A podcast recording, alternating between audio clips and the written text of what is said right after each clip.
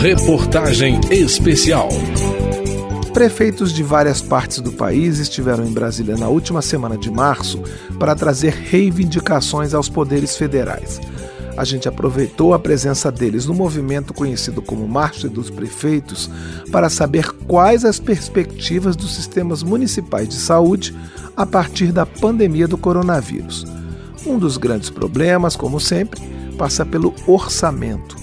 Eu sou Cláudio Ferreira e este é o segundo capítulo da reportagem especial sobre o pós-pandemia. Cidades de diferentes tamanhos se viram, a partir de março de 2020, com um problema comum: enfrentar uma emergência sanitária desconhecida, muitas vezes com poucos recursos e dificuldades de infraestrutura. Tiveram que se mobilizar para conseguir atender os doentes e vacinar a população. Várias lições ficaram do período mais duro da pandemia, que os gestores locais tentam transformar em políticas públicas. Estar longe dos centros mais desenvolvidos foi uma pedra no sapato de Caraúbas, município paraibano de cerca de 4 mil habitantes, a 100 quilômetros de Campina Grande.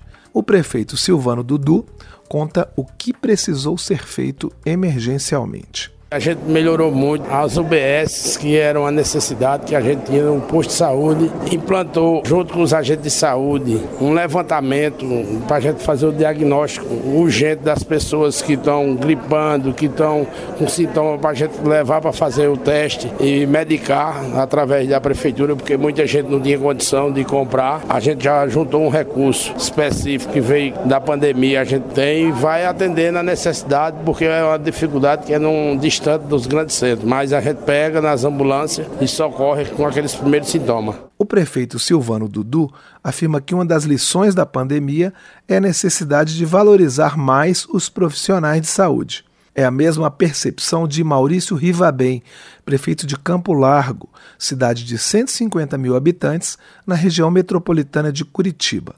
Entre as mudanças que, segundo ele, precisam ser feitas nesse momento mais tranquilo da crise sanitária, está uma orientação mais efetiva sobre vacinação, já que muitas pessoas já não estão mais se imunizando. O prefeito de Campo Largo também relata uma mudança de comportamento da população, que está procurando mais a rede básica de saúde. As pessoas com o receio evidente que houve tudo com a pandemia, com a doença, no meu município 545 mortos. Hoje qualquer resfriado, qualquer coisa que está, que antigamente era, ela, ela ia até a farmácia ou tomava um chá em casa, não, eles se preocupam muito e vão até nossa unidade de saúde. Isso faz com que você tenha um acúmulo muito grande. Atendimentos que poderiam ser evitados, digamos, e são atendidos. A minha UPA atende cerca de 700 pessoas dia, sendo que 95% delas poderiam ser tranquilamente tratados com xarope ou até só com repouso já melhoraria. Então isso fez com que as pessoas ficassem com muito receio, muito medo. Gilson Andrade, prefeito de Estância em Sergipe, que é médico, constatou outra consequência da pandemia. A piora da saúde mental de parte da população de 70 mil habitantes da cidade que fica a 70 quilômetros de Aracaju. O mesmo diagnóstico que a psiquiatra Fernanda Benquerer fez no primeiro capítulo desta reportagem. Vamos ouvir o prefeito Gilson Andrade. Tem uma fila enorme de pessoas com problemas eh, emocionais, de depressão, e isso também requer um cuidado muito maior com essas pessoas, um aporte financeiro para que a gente possa colocar à disposição psicólogos, né, psiquiatras na rede pública dos municípios para atender toda essa, toda essa demanda. Os três prefeitos consultados para essa reportagem especial têm uma reivindicação comum para enfrentar esses e outros problemas decorrentes da pandemia do coronavírus: mais recursos para os municípios. Gilson Andrade, prefeito de Estância, em Sergipe, cobra a atualização da tabela do SUS. Também algo que é importante, e aí tem que ser por parte do governo federal, é um aporte financeiro no que se refere o reajuste da tabela SUS. A tabela SUS hoje está, mas é muito, né, muito defasada, muito aquém da realidade. 10 reais, por exemplo, para uma consulta de um especialista, menos de 10 reais, por exemplo, para a realização de um eletrocardiograma, não tem sentido isso. Então é necessário também que haja esse compromisso por parte do governo federal, urgentemente no reajuste da tabela SUS. Maurício Rivabem, prefeito de Campo Largo, no Paraná, reclama que os municípios estão arcando com vários serviços que seriam de responsabilidade do Estado ou da União, para não deixar o público sem atendimento. A cidade que ele administra, por exemplo, gastou em 2022 26% do orçamento com saúde, mais do que a obrigação legal de 15% de investimento no setor. Não adianta só o município, nós precisamos que o Estado nos ajude também, que o governo federal nos ajude e traga também condições, porque hoje, no caso nosso, os impostos federais arrecadados em Campo Largo retornam cerca de 8%. 92% vem para Brasília. Então, puxa vida, nós temos que dividir um pouquinho melhor esses impostos que nós pagamos. Aí você pode investir. Prefeito de Caraúbas, uma cidade pequena da Paraíba, Silvano Dudu afirma que conta quase que exclusivamente com os recursos do Fundo de Participação dos Municípios, o FPM. Tem que investir mais, descentralizar do governo federal e do governo estadual, investir no município, que é o que está lá na ponta mesmo, na base, é o que necessita mais, porque tudo vem em cima do prefeito, das prefeituras, não vem direto no governo federal nem no governo estadual e a gente precisa de uma implantação melhor na saúde e não só na saúde, nas outras áreas também. Municipalizar os recursos. O subfinanciamento do SUS é uma das preocupações também de Walter Monteiro representante dos usuários e presidente do Conselho Estadual de Saúde de Goiás.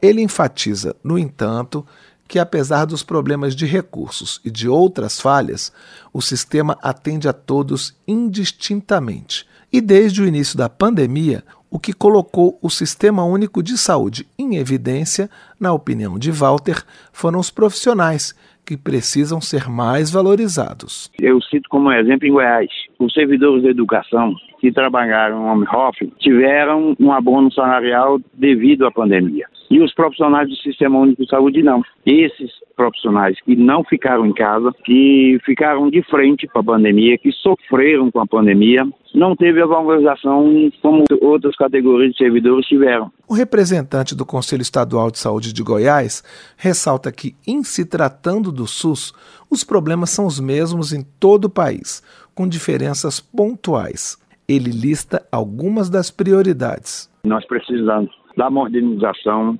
não só de prédios, como de equipamentos. Nós temos que equipar a nossa rede em todos os serviços que o SUS presta à população. Haja vista que 75% da população brasileira depende única e exclusivamente desse sistema. Então precisamos ter uma rede que ela seja humanizada, seja equipada com equipamentos de ponta e que seus servidores também tenham uma capacitação mais humanizada. Outra dificuldade apontada por Walter Monteiro é a diferença na disponibilidade dos serviços nas capitais e nas cidades menores. Ele dá novamente o exemplo de Goiás.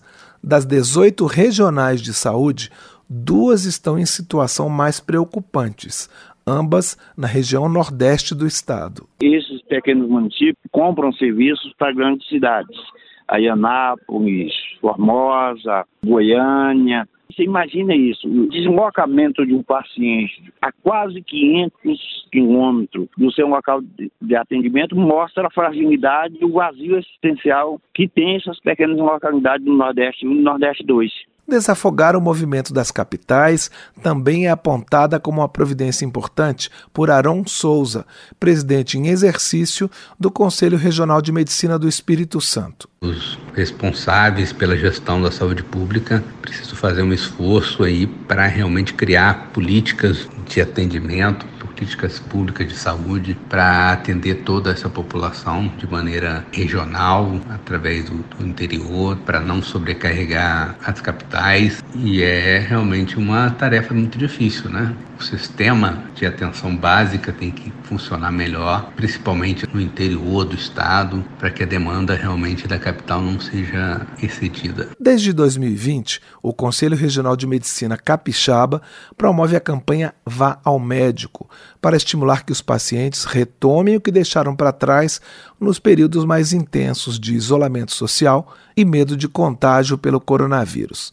Aaron Souza explica em que estágio está a mobilização atualmente. É a nossa terceira fase da nossa campanha, que é realmente gerar segurança para as pessoas retomarem suas atividades sociais, ainda mantendo um nível de proteção básica, higienização das mãos, distanciamento social, máscara, principalmente das pessoas que estiverem em quadro viral de gripe, incentivar a retomada dos tratamentos, rotina de saúde, preventivos, ficar atento a sintomas de outras doenças, não só relacionadas à Covid, ir aos postos de saúde, completar os esquemas vacinais. O presidente do Conselho de Medicina do Espírito Santo lembra mais um legado da pandemia é a telemedicina. Segundo ele, um auxílio importante em lugares onde não há acesso fácil a médicos, uma tentativa de melhorar a saúde pública nos diversos pontos do país. Esta reportagem especial sobre as consequências da pandemia do coronavírus para o sistema de saúde teve texto e entrevistas feitos por mim, Cláudio Ferreira. A edição é de Ana Raquel Macedo trabalhos técnicos de Marinho Magalhães. Todo esse conteúdo está em radio.câmara.leg.br.